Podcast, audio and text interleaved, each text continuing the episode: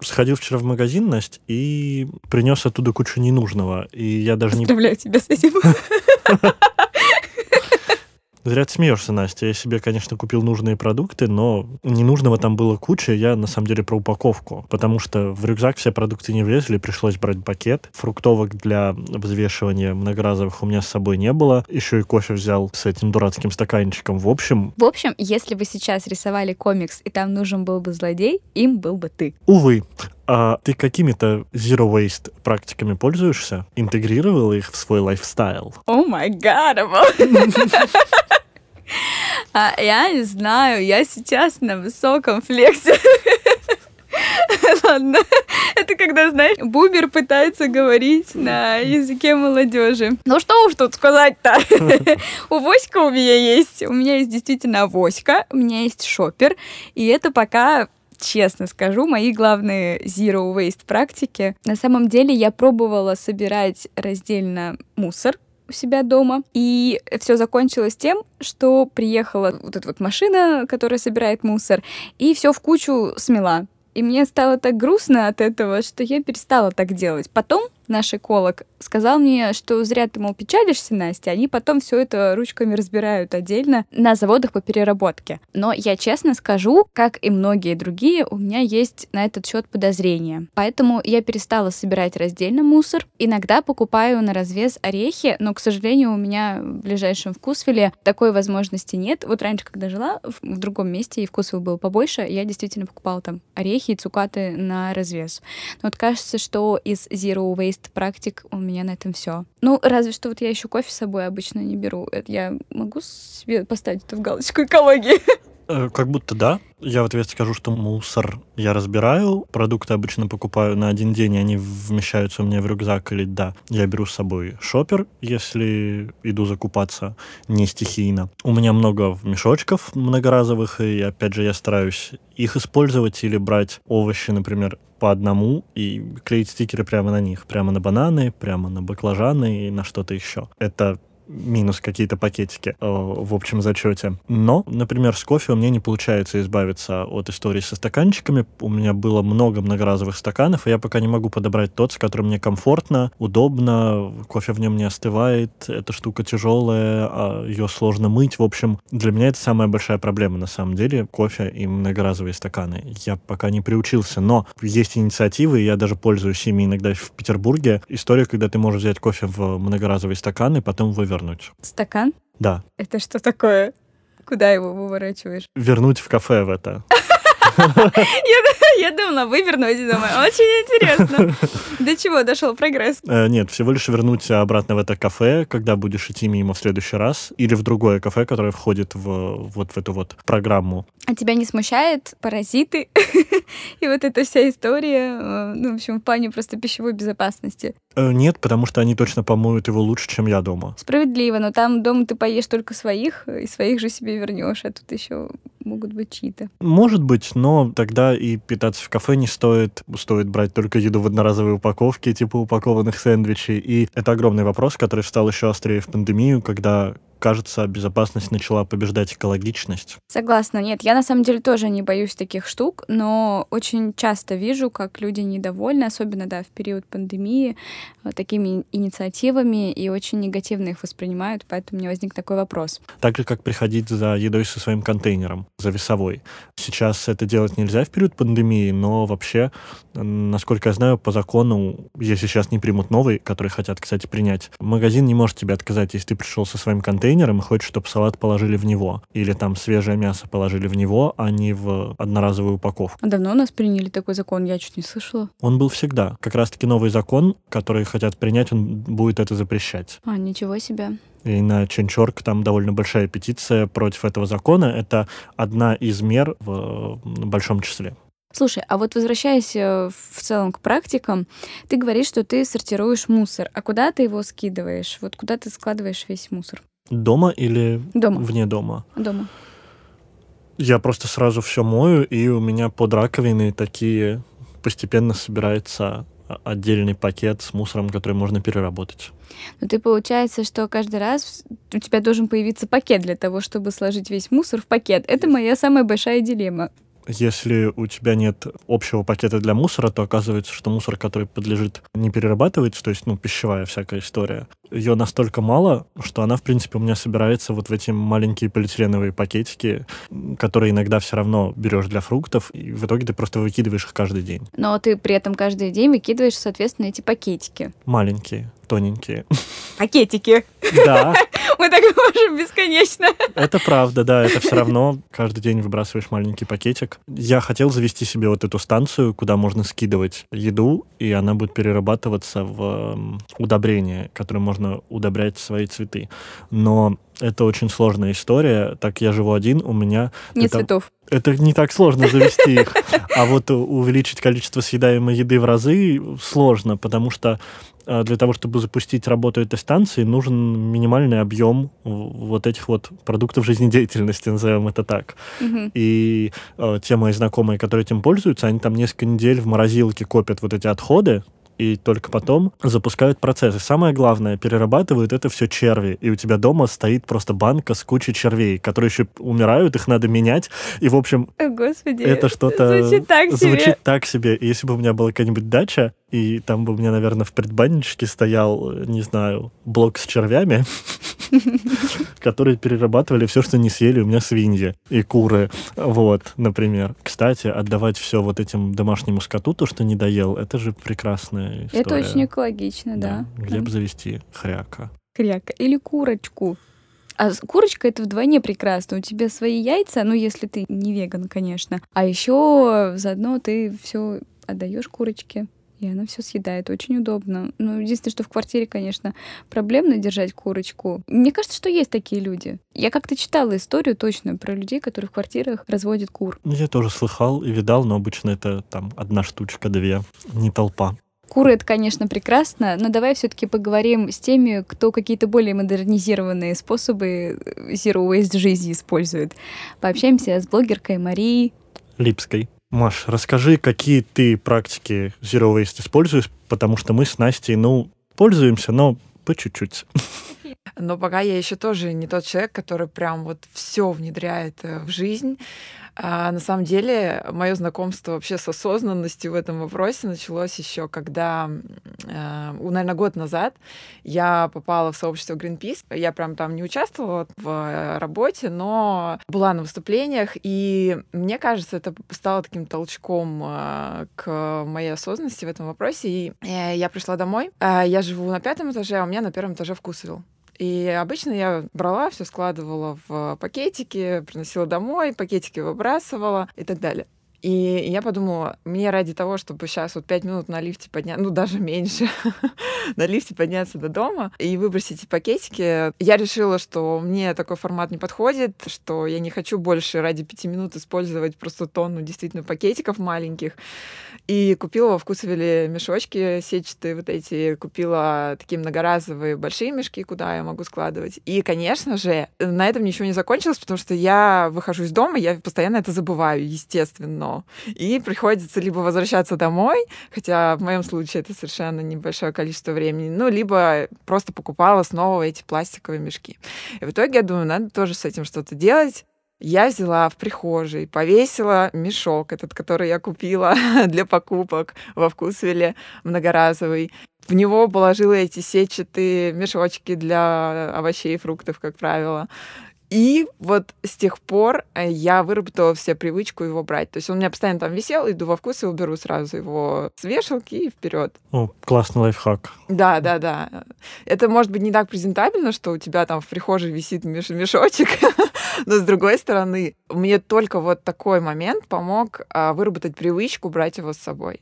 Что еще, может быть, ты практикуешь или что никогда не сможешь? Я вот рассказывал уже, что кофе в многоразовый стакан для меня это проблема. Я пока не могу от этого отказаться. Да, я не могу отказаться от пакетов э, с мусором. Ты все равно вот. складываешь все в пакет. Да, а, у меня сразу тоже это всплыло, потому что пока я еще не нашла а, ответ, во что складывать э, мусор, когда ты вот его объединяешь, да, большое количество мусора в большой огромный пакет, и выносишь его из дома. Вот пока я не понимаю, как это сделать по-другому, честно говоря. Возможно, есть уже какие-то решения на этот счет, но вот не понимаю. Хотя у меня появилась такая осознанность э, тоже год назад где-то. А, раньше у меня почему-то было все замкнуто на моей квартире, из квартиры выставила мусор, ну и все, ты как бы от него освободилась. Вот год назад где-то я думаю, так, ну вот я его выставила на улицу. Я же выставила, по сути, тоже к себе на мою планету, где я живу. То есть я от него не избавилась. То есть, э, ну, возможно, это очень очевидно, но для меня тогда это было просто верхом какого-то открытия. Ну, на самом деле, это далеко не очевидно для многих людей. Возможно, да. Ну, я поделилась, возможно, для кого-то тоже так, о, точно, кто-то так скажет. Но вот такое было открытие, и после него моя осознанность тоже в этом вопросе возросла.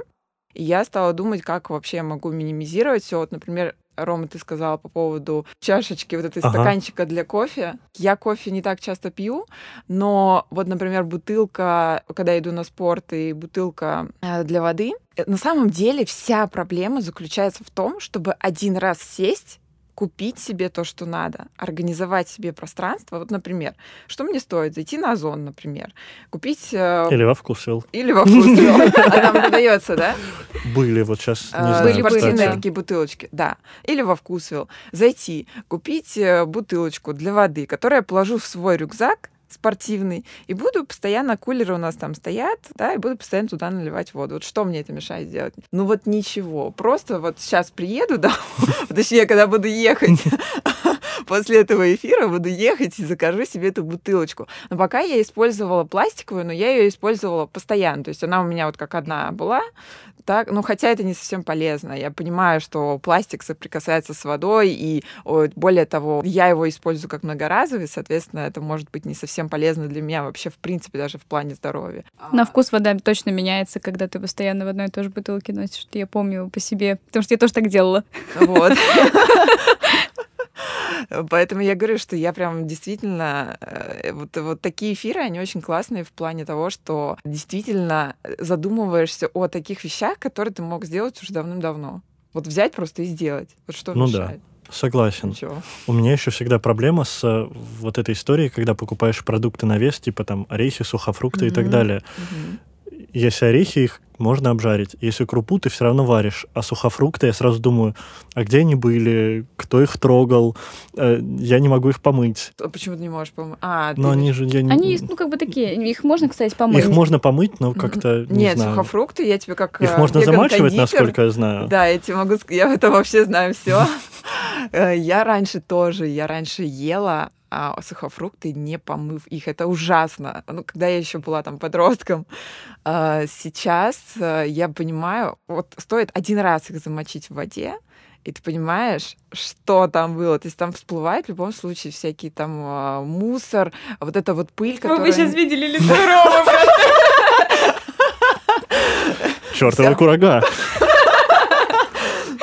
вся пыль, которая на них есть, она реально есть, но она правда есть. Uh-huh. И лучше, да, замачивать, потом просушить. Я понимаю, что вкус меняется после замачивания, они становятся не такие, но их можно потом просушивать. Ну, конечно, это более заморочено, но так или иначе. Есть дегидраторы, да, куда, или духовка на самой минимальной э, температуре, откроешь дверцу, просушишь их, и все, они у тебя чистые. Точно, я вспомнил, как моя бабушка сушила яблоки и грибы. Это была такая штука типа противня с дырочками, а ставилась швабра, над плитой упиралась в стену на швабру, да, и это все было над плитой, где потихоньку все четыре конфорки горели. Но это требует времени. Это требует времени. Но с другой стороны, а, вообще почему, мне кажется, люди сейчас больше заговорили о том, чтобы перерабатывать и меньше использовать пластик, например. Почему вообще вкус стал таким популярным, на мой взгляд?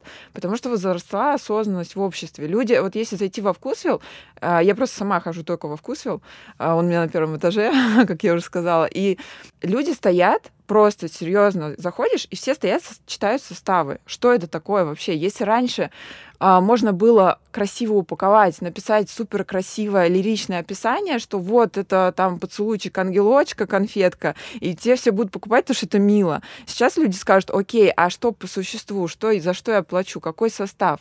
И мне кажется, в этом и проявляется как раз а, любовь к себе, а, в том, что ты не пихаешь в себя все, что тебе дается, вообще непонятно что, на, на чем люди зарабатывают, по сути, деньги. Я сама как производитель понимаю, что можно удешевить так, что это будет вообще несъедобно, но зато все так красиво упаковать и так красиво подать и продать, что ты это купишь. Но если человек неосознанный. Если человек осознанный, он говорит, хорошо, ребят, покажите мне состав, за что я плачу деньги, что я вообще буду давать своему организму. Вот, поэтому, мне кажется, сейчас люди даже готовы и потратить какое-то время, чтобы, например, осознать, что мы там используем постоянный пластик, да, например, бутылочки те же самые, а, покупаем, потому что дома забыли, например, на спорте, или потом выкинули, да, или, например, бахилы. А я вот буквально недавно закупила себе, правда, пока на Озоне, я не знаю, есть ли во вкусе. Нет, во вкусе еще нет бахил. А вот, пожалуйста, вам следующая позиция для внедрения, да.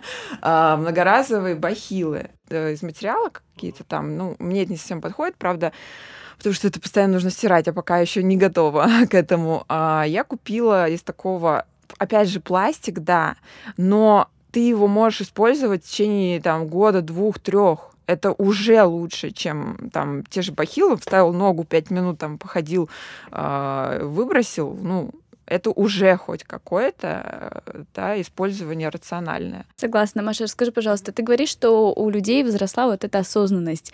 А за счет чего она возросла? Как тебе кажется, откуда вообще люди все внезапно стали читать эти составы, все внезапно осознали, что мы, оказывается, загрязняем планету? Но это очень философский вопрос, и он очень интересный. Я сама над этим думаю на самом-то деле.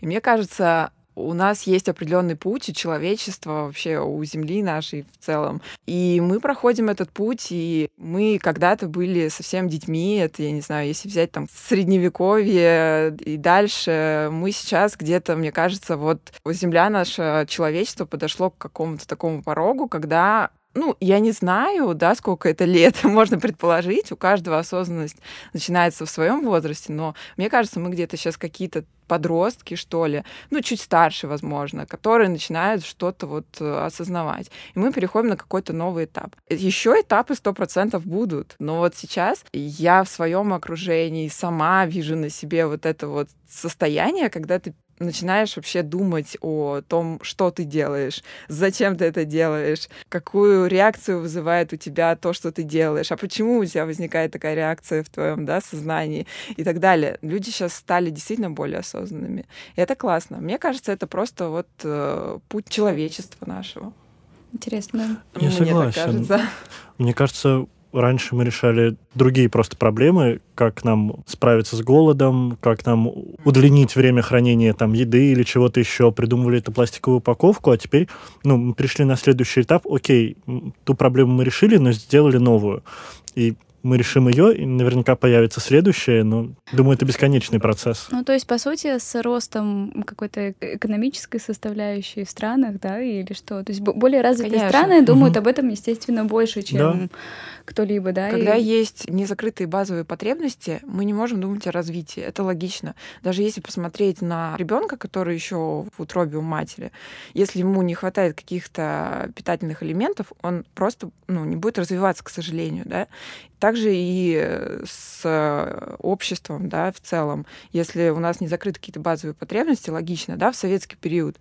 Почему сейчас мы приходим к такой осознанности в том числе? Потому что в советский период нужно было взять все свои силы, забыть о себе как о личности и отстроить страну. Это было логично. И все наши там мама, папа, бабушки выросли на том, что а, они просто без э, дела сидеть не могут. Они просто впахивают и о себе совершенно не думают. Сейчас мы начинаем приходить к тому, что мы есть и мы должны отдыхать. И вообще не показатель, если ты там упахиваешься и замертво падаешь на кровать, да, ночью, это вообще не показатель того, что ты там успешный. Вообще нет. Сейчас э, показатель успешности — это когда ты умеешь отдыхать. А тебе не кажется, что есть и другая сторона? Э, Массовые вбросы блогеров, я не знаю, знаменитостей об этом превращают экологию и осознанность э, в какую-то поп-культуру, и люди чаще всего просто создают себе имидж таких э, продвинутых людей. А, Ты знаешь, я не вижу в этом ничего плохого на самом-то деле. Возможно, да, это становится модным и популярным.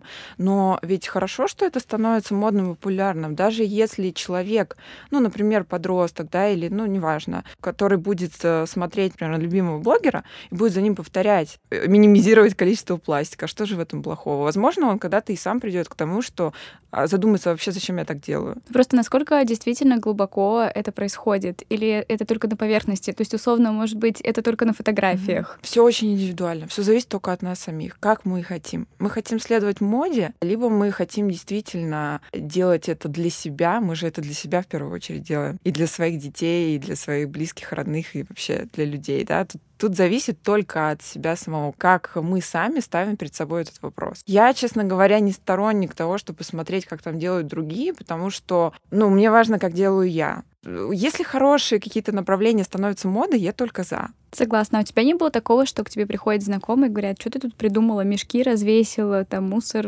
разбрасываешь в разные контейнеры. Типа, с ума сошла, что ли, вообще? Нет, у меня такого не было, потому что я обычно стараюсь э, как-то выстраивать свое окружение так, чтобы оно не было токсичным. Стараюсь, да, но, конечно, бывает по-разному. Просто у меня такого не было. Если бы у меня такое было, я могу предположить, что я бы сказала, что это мои интересы, и все, мне это интересно. Ты токсичный, уходи. Нет. И мешочек не забирай мой. Э, нет, ну в любом случае, мне кажется, вот если бы я увидела, да, такое, мне кажется, нужно уважать э, там интересы других людей. Ну, развешивает мешочки, значит, ей так нравится, значит, это ее интересы, значит, это ее потребности. А, почему нет? Вообще, я поняла такую вещь. Когда, вот лично на себе, когда меня что-то задевает, когда мне что-то вот кажется таким каким-то... Вот что-то меня прям вот задело. Это всегда про меня. Значит, меня что-то внутри зацепило. Значит, есть во мне какая-то струна, которая цепляется. И я всегда иду в это. Я смотрю, что меня зацепило. Я смотрю, откуда это идет вообще. И это мне очень помогает э, познавать себя вообще в принципе. А если мне что-то не понравилось, значит, это всегда про меня. Работаешь с триггерами. Да. Ром, у тебя есть еще вопросы? Да, на самом деле у меня еще есть вопрос, который не проработан, на самом деле, не у нас в компании, ни ну, вообще мало еще где. Это всякая бытовая химия, которая также на розлив, многоразовую упаковку, мыло, которое натирается на терку кокосовое, которое, говорят, отбеливает и отстирывает лучше, чем все. Это всякие многоразовые губки для посуды, которые нужно кипятить. Это кажется тоже максимально разумным, но это довольно сложно найти, мне кажется, даже в Москве. Вы пытались чем таким пользоваться? Я покупала один раз порошок на озоне, покупала кокос, вот как ты сказал, он кокосовая стружка прям такая. И я прям закупила ведро, у него там были хорошие отзывы. Э, ну и все, как-то надо повторить.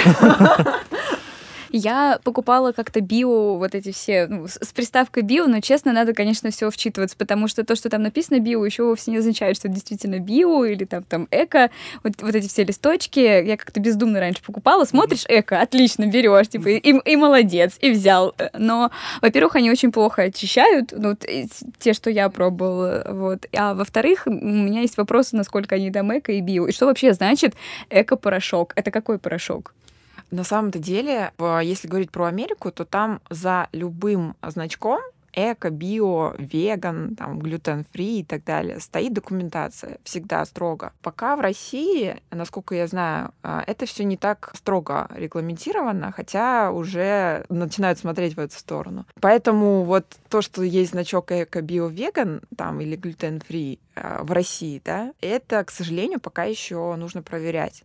Если, например, для человека это прям принципиально важно, потому что, ну, у меня такая специфика, что я работаю с людьми, например, у которых прям болезнь, да, по непереносимость глютена. И вот в России это нужно проверять прям вот конкретно. Ну да, есть международные сертификаты, да. которые нужно получать, а есть просто значок листочка на что-то похожий. Также там с косметикой, которая не тестируется на животных.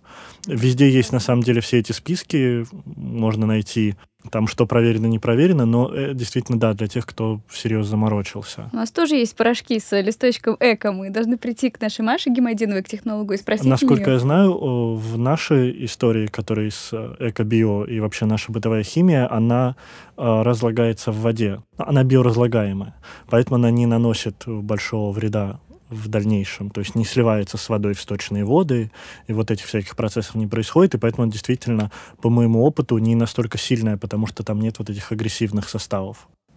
Но если у нас истории с развесными там крупами, орехами появились, то разливной бытовой химии у нас пока точно нет, как и многоразовых спонжей для снятия макияжа, которые тоже, кстати, становятся популярными, но по-моему, все-таки не так эффективны. И тут как раз вопрос, вот вы бы там готовы ими тестировать, пользоваться и уйти в ущерб по функционалу, но в плюс для экологии? А, на самом деле Вполне, да.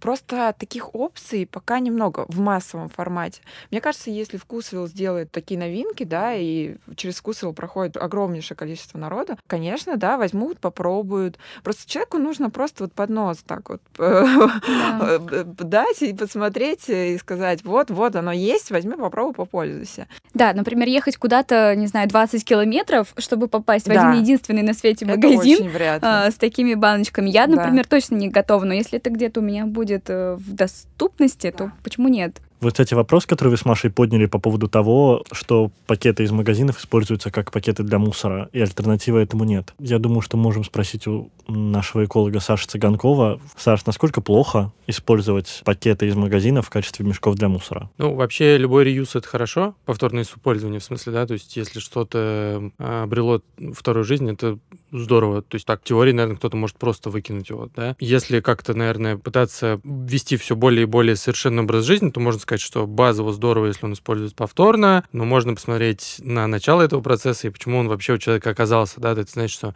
может быть, ему стоит как-то поменять порядок похода за покупками, да, ну, там, например, как брать многоразовую сумку с собой, да, и таким образом, например, получается решить проблему вот этих вот пакетов, которые образуются, и которые потом человек думает, куда мне девать, выбрасывать ли мне в них Э, мусор и так далее. Часто, действительно, вот как ты говорил до этого, э, люди начинают э, думать, окей, а если вот у меня не будет пакетов из магазина, в чем я буду выбрасывать мусор? Ответ на это тоже, в принципе, есть. Можно на этот вопрос отвечать на разных уровнях, в зависимости от того, как людям удобнее себя вести. Ну, во-первых, есть пакет для мусора, и они отличаются от пакетов из магазина тем, что, например, у них другая конструкция, они вмещают в больше, там, да, у них другая толщина стенок, и это принципиально иное количество пластика, которое, например, получается, там, выбрасывается, да. Более более такой, наверное, продвинутый совершенный уровень. Некоторые люди возвращаются вот э, к использованию э, ведра для того, чтобы выбросить. Ну, то есть, как раньше, угу. в принципе, когда пакеты да. были не, не распространены, здесь, наверное, примерно то же самое кто-то может сделать. Ну и вообще, на самом деле, когда люди пересматривают свои отношения вот с, с отходами, там в процессе, естественно, выясняется, что на самом деле тебе не нужны так много и так часто пакеты, потому что ты начинаешь гораздо меньше выбрасывать мусора, да. То есть там часть упаковки ты направляешь на переработку, кто-то, например, начинает там пищевые отходы в какой-нибудь там компостер или диспоузер выкидывать, и вообще начинаешь просто меньше брать что-то ненужного. Ну, там всякие какие-нибудь какие-нибудь флайеры, там, рекламы, там, да, или там чеки, начинаешь от них отказываться. И у тебя все меньше и меньше мусора начинает образовываться постепенно, и потребность в этих пакетах, она уже не такая большая. То есть запас пакетов с пакетами, он надолго вперед. Тогда мне еще один вопрос. Недавно смотрел видео, где рассказывалось, что, в общем-то, стеклянная и металлическая упаковка ничем не лучше, и в процессе производства как раз они выбрасывают больше, чем пластик. Так ли это, и насколько это альтернатива? То есть, если я покупаю молоко в стекле, и потом это стекло выбрасываю, насколько это лучше? И лучше mm-hmm. ли? А зачем выбрасывать? Можно же использовать его потом. Зачем? Тебе ты покупаешь три бутылки молока в неделю, и через год у тебя вся квартира забита стеклянными бутылками. И у тебя есть куча ваз для маленьких цветочков. Ну, мне кажется, это вот хороший, кстати, пример того, как на самом деле у людей очень разный образ жизни, да, и некоторым людям легко дается мысль там о повторном использовании, как Настя, да, у нее сразу как бы голова подсказывает там несколько разных вариантов, и в ее поведении это встраивается хорошо. Я, например, в такой ситуации скорее впаду в ступор, да, и буду думать, что типа как чего, какие цветы цветочки, там, то есть, ну, мне, мне сложно будет там, да, но это не про правильный или неправильный вариант, да, это про то, что хорошо, когда, в принципе, ты задумываешься, и нету здесь универсального ответа, каждый отвечает в зависимости от того, как как, как, как ему под его образ жизни лучше подходит. А что касается твоего вопроса, то э, я лучше расскажу, то есть прямого конкретного ответа, типа, да, это лучше или да, это хуже, нету. И я расскажу, почему, попытаюсь, угу. по крайней мере, объяснить коротко, да. То есть вообще вот эти вот попытки оценить сравнение чего-то с чем-то, у них есть, ну, некоторое э, такое научное обоснование, да, то есть это обычно, чтобы сказать, что лучше чего, нужно там набрать ряд определенных критериев, да, понять, по каким критериям мы сравниваем между собой, э, и дальше э, есть еще целый ряд факторов, например, география, где мы проводим это сравнение, там, в Австралии или в России или в в Польше, да. И вот этот вот подход, сравнение чего-то с чем-то, один из них, скажем так, он называется оценка жизненного цикла, да, потому что действительно, как ты говоришь, стали оценивать, что и сколько чего выбрасывает упаковка, не когда ее выбросили, да, а как упаковка выбрасывает там, например, в процессе своего производства, выбрасывает там воздух, воду и так далее. И вот этот подход, анализ э, жизненного цикла, он позволяет примерно сравнить по определенному набору критериев, довольно большому, там, упаковку из одного материала с упаковкой из другого. И, ну вот, нюанс здесь заключается как раз-таки в том, что, например, исследование, которое провелось по этому поводу в Австралии, оно дает нам какое-то общее представление, но не дает универсального ответа, как это будет в России, например, да, потому что, ну, доходит до каких-то нюансов из разряда, например, вы, может, обращали внимание, вы едете там, э, когда в Европу, там часто очень можно встретить, на самом деле не в Европе, в Азии, вот когда э, где-нибудь в Таиланде там, да, или еще где-то, вы обнаруживаете воду в пластиковых бутылках, которую, когда ты берешь эту бутылку, она прям мнется вот у тебя на глазах, она почти Да, как будто бы... мягкая. Она мягкая. Почему? Потому что там очень маленькая толщина стенки этой пластиковой бутылки, да?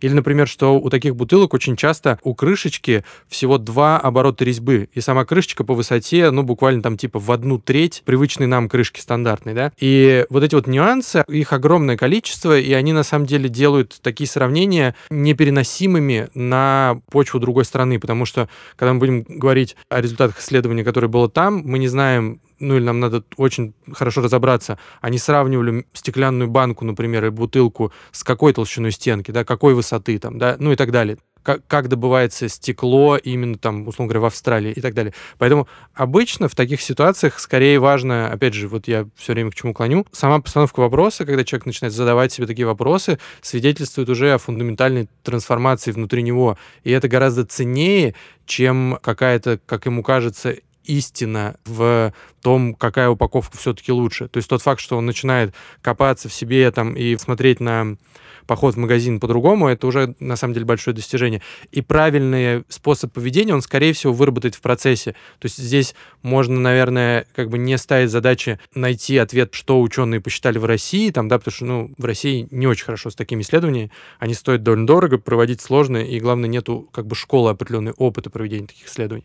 Вот, поэтому можно не убиваться в поисках правильного исследования по России, можно просто, на самом деле, продолжать развивать в себе вот этот вот подход, там, да, то есть, когда я вижу упаковку, понимаю ли я, будет она переработана или нет, и могу ли я предпринять какие-то шаги, чтобы мусорить меньше. А там уже как бы какой-то более правильный способ, он придет на самом деле. А, Саш, кстати, вот ну, часто люди думают о том, что даже перерабатываемая упаковка это плохо и требует от брендов отказаться от нее в целом. Как ты считаешь, на ком все-таки ответственность здесь? На человеке на самом или на бренде, на государстве? Кто должен отвечать за отсутствие большого количества пластика в нашей жизни? Мы, на самом деле, как бы сейчас с тобой не называя, говорим о определенной части наших покупателей. На самом деле, покупатели любой там более-менее сети, любого бренда, действительно, есть э, люди, которые часто пишут обращения, ну, вот примерно с таким посылом, как, как говоришь ты, откажитесь там от упаковки, например, да. Ну, на самом деле, самый базовый ответ на этот вопрос, он заключается в том, что человек, если ему самому хочется отказаться от упаковки, да, то ему важно найти способы покупать без упаковки для себя. И очень важно помнить, что для каких-то людей, как он, это нормальный, приемлемый, подходящий способ приобретения, а для каких-то людей нет. То есть по-прежнему есть люди, их большинство, тут тоже как-то странно отрицать там, да, они покупают, естественно, там продукты уже предупакованными и не видят возможности для себя покупать иначе. Поэтому важно тоже не перегибать палку, и скорее нужно говорить о том, что будет ли для меня, как для покупателя, возможность купить свою тару. Вот это, мне кажется, более правильная постановка вопроса, и в этом плане мы начали движение, ну вот определенное к тому, чтобы у нас была такая возможность пару лет назад, когда у нас там был только одна точка, в которой можно было купить товары на развес, сейчас их там порядка полутора сотен, они, естественно, по большей части сконцентрированы в Москве, и там, конечно же, есть вопросы по ассортименту, он может быть этот ассортимент шире и так далее, но глобально отвечая там, да, вот, ну, более широко, кто там должен нести ответственность и так далее. На самом деле, ответ, опять же, очень такой очевидный, на поверхности. На каждом уровне каждый несет ту ответственность, которую может. То есть человек несет ответственность за то, чтобы, если он считает это важным, ну, ходи и покупай тогда на развес, там, ищи те места, где это можно сделать. Бизнес, в свою очередь, несет ответственность, что если он считает себя социально ответственным, мы пока говорим не про законы, а про социальную ответственность. Если ты считаешь себя социально ответственным, постарайся дать такую возможность. Даже, ну, опять же, не говорим про там во всех магазинах начни с чего-то. Ну, вот как мы там начали, одна точка, сейчас там 150. Может быть, когда-то будет там во всех. И на уровне государства, конечно же, ну, самое сладкое, о чем можно поговорить, да, это когда граждане собираются и начинают говорить, что государство должно им там или другим гражданам. И здесь огромное поле для как бы разговоров. Э, глобально отвечая на этот вопрос, конечно же, у государства должна быть довольно большая роль в том, чтобы помогать этому процессу двигаться в каком-то направлении. Дальше все зависит от того, вот сторонники какой экономической политики мы с вами там, да, кто-то говорит, что государство должно вот прям вплоть до того, что у тебя должны быть именно такие весы, такой-то клей на там этикетках, термочеках и так далее. Или сторонники более свободного подхода говорят, государство просто должно обрисовать ситуацию, а дальше уже там бизнес сам разберется. Мне кажется, что гораздо лучше, когда тебе задают ну, некоторое общее направление, объясняют, как правильно, там, да, стратегически, а ты имеешь какую-то возможность, вариативность. Потому что мы с вами прекрасно знаем, что когда открываешь магазин, ты приходишь, и там совершенно отличающийся от всех предыдущих помещений, со своей планировкой.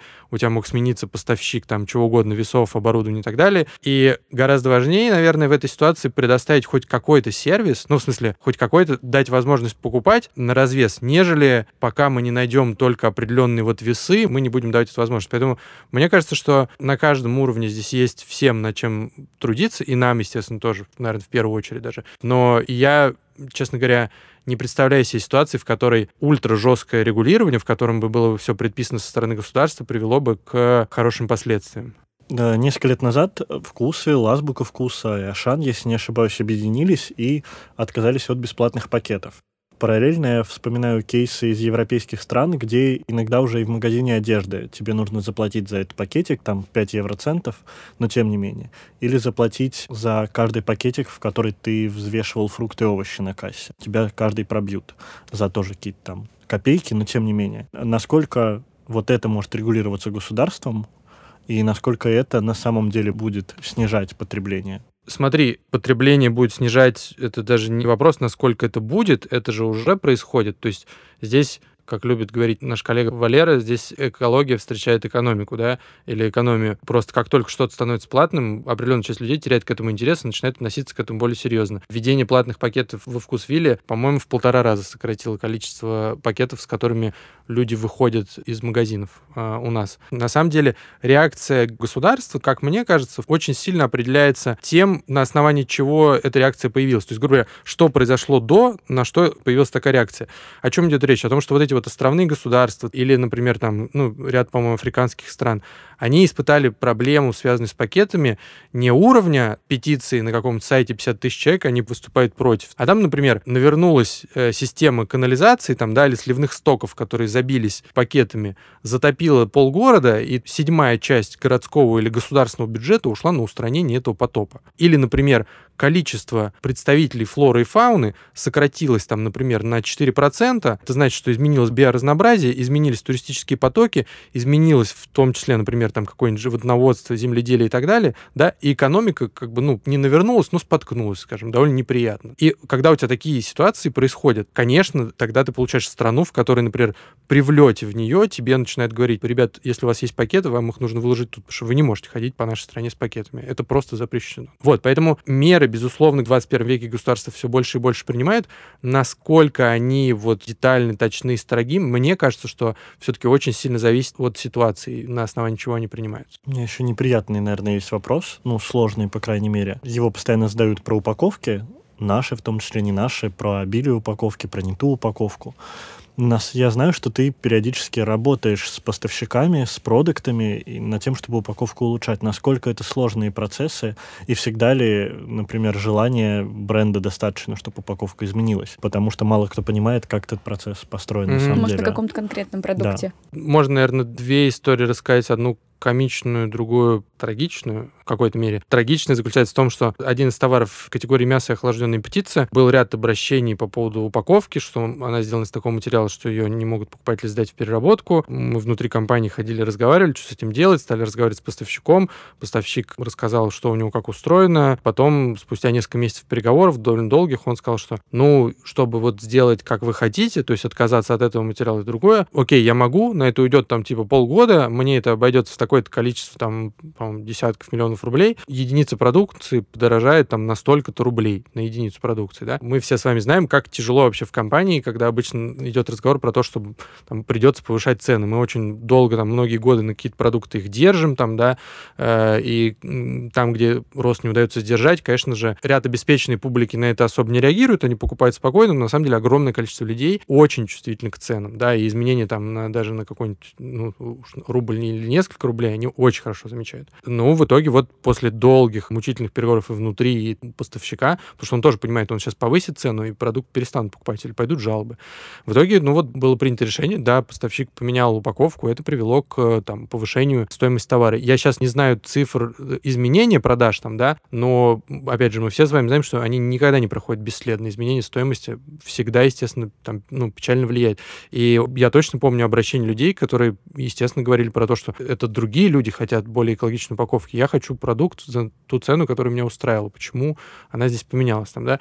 И это, конечно, ну, вот как бы там отдельно взятая маленькая такая трагедия. А что касается каких-то веселых историй, веселая история заключается в том, что вот буквально недавно э, Ром прислал мне там историю, которая уже вышла опубликованная, что один из наших поставщиков э, товара из категории там молочные продукты поменял упаковку, убрал из нее лишний пластик, о чем как бы мы узнали благодаря публикации в СМИ, чему были, конечно, несказанно рады, при том, что какой-то глубокой работы с ним не велось. В этом плане это еще и описывает, наверное, какой-то э, такой иногда немножко карнавальный характер нашей работы, что ты где-то что-то долго пытаешься сделать, там ничего не происходит. Потом в каких-то местах, где ты не делал ничего, ровным счетом, но почему-то само произошло. Самое смешное, что здесь цена продукта снизилась, да. потому что упаковка стала дешевле. Да, да, да. Почему да. так не работает везде, я не да, могу понять. Да, да, ну вот потому что, да. А, а сейчас ну, как бы несколько слов действительно про то, как устроен процесс в целом, там, да, то есть почему вообще вот нельзя, грубо говоря, одним махом там семерых побивахом. У нас э, там две с половиной тысячи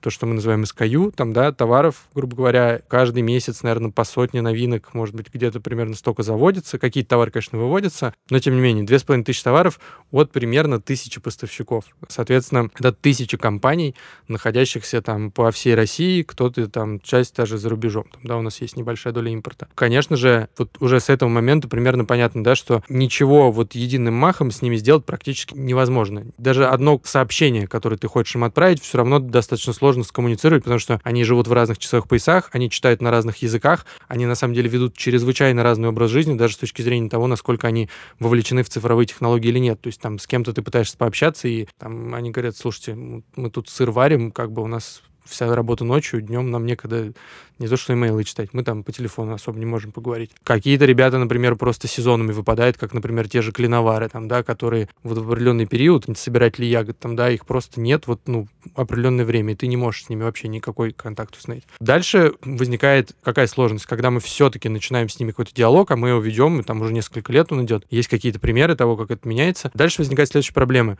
Вот у тебя есть товар, и мы, как посредник между поставщиком и покупателем, да, мы полка, на которой этот товар выставляется, мы компания, которая определяет, какой товар должен быть, каким он должен быть. Есть набор критериев, которые очень важны, которые являются частью ценностей компании. Это честные составы, подходящая цена, ну и дальше какие-то бизнес-параметры из разряда, что каком количестве и как часто это будет поставляться к нам на склад и так далее. Когда есть огромный пул вопросов, по поводу которых у всех уже более-менее вроде как устоялось, устаканилось, но еще даже до сих пор по-прежнему потряхивает, там, да, есть определенные сложности в коммуникации. Тут появляется какой-то новый критерий, о котором мы пытаемся с ними говорить. Там, ребята, а что вот с упаковкой, можно ли ее как-то поменять? И этот процесс, естественно, не может произойти в одночасье так же, как люди, которые нам об этом пишут, они не в одночасье стали вдруг осознанно жить, экологично ориентированы и так далее. Многим из них пришлось, нашим покупателям, неоднократно съездить в Европу, столкнуться с системой раздельного сбора мусора. Им пришлось дождаться, пока их дети вырастут, пойдут в школы, и оттуда уже принесут какие-то идеи про осознанное потребление, начнут разговаривать со своими родителями, и родители обратят на это внимание. Да? И в этом плане наши поставщики точно такие же люди. Как только мы начинаем с ними общаться, к сожалению, по мгновению волшебной палочки, они не как бы обращаются обращается в веру там святого раздельного сбора и не начинает там молиться переработки.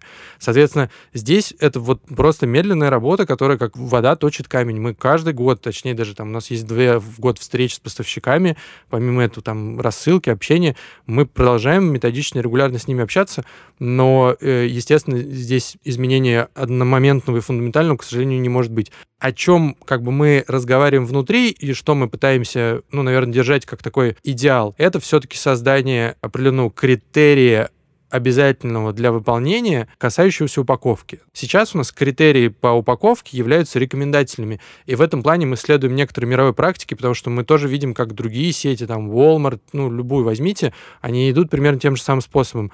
Если у тебя есть множество поставщиков, которые не твой бизнес, но твой бизнес зависит от них, и вы должны с ними как-то коммуницировать, то у вас есть базовые требования, обязательные к соблюдению, и есть рекомендательные. Вы не можете рекомендательные моментально сделать базовыми, потому что вы понимаете нереалистичность моментального перехода. Соответственно, мы рекомендуем, и дальше мы смотрим, что вообще с этими рекомендациями происходит. Ну, а происходит то, что, как бы, наверное, можно было предсказать с самого начала, и мы тоже это понимали.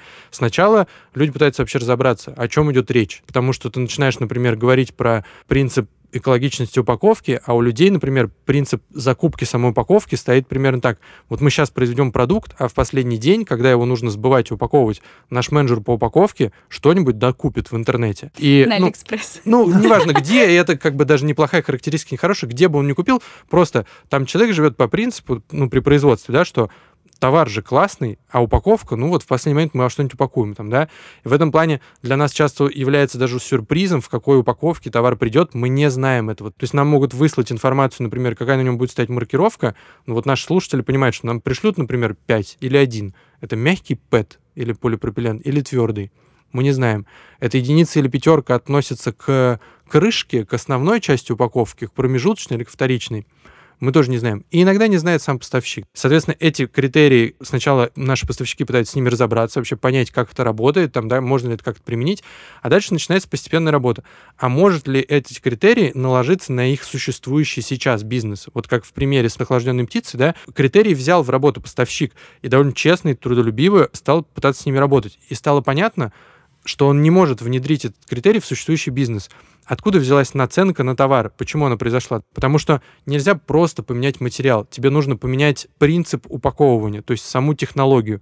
Технология меняется как? Когда ты начинаешь менять оборудование. Да? Соответственно, чтобы просто упаковка стала из другого материала, ему пришлось убрать или там построить новую линию упаковочную, которая была на новом оборудовании, которое им пришлось купить, им пришлось обучить технологов, которые умеют упаковывать по-новому, и найти нового поставщика этого материала, упаковки из этого материала. То есть, на самом деле, поменялось достаточно много, да. У нас есть примеры, как поставщики идут на такие перемены, ну, потому что у них, например, есть возможность, да, у них нашлись в обороте средства, и мы с ними смогли договориться, они поверили, что мы с ними сможем торговать дальше вот на этих началах.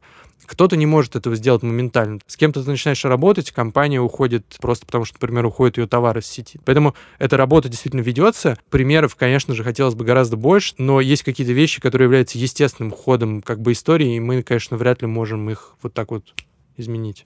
Да, выходит, как не просто тебе самому мгновенно перейти на жизнь без пакетов, э, кофейных стаканчиков, мешочков, и всего остального, вообще без лишних покупок, будем честными. Также и каждому из тысячи производителей придется перестроить бизнес для того, чтобы все это случилось, и это действительно игра в долгую.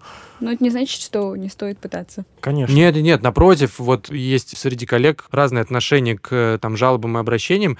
Я, например, считаю, что это очень важный вообще драйвер и катализатор, и даже если это жалоба обращение неприятно читать, и, ну, часто там люди переходят на личность, важно воспринимать это не как личное оскорбление, и важно видеть суть э, за счет вообще того, что люди выражают свое мнение, там, да, за счет этого, в принципе, за счет обратной связи удается меняться и понимать, каков ты по отношению к окружающему миру. Но это тоже какая-то базовая, наверное, там для нашей компании штука, что нам удается меняться во многом благодаря тому, что мы так качественно работаем с этой обратной связью. Я думаю, что появление меня в компании, моей вообще там должности, то есть ее не было, там, да, появление отдела моего и того, что там есть ребята, которые могут работать и заниматься вот какими-то экологическими сервисами, это большая победа покупателей, которые писали, обращались в компанию и говорили о том, что они хотят видеть больше чего-то там с хэштегом эко от компаний. Поэтому это очень классно, и, конечно, ни в коем случае не нужно бросать писать и общаться с компанией по поводу того, что тебя беспокоит. Пишите больше, друзья. Пишите нам Да. всегда и везде.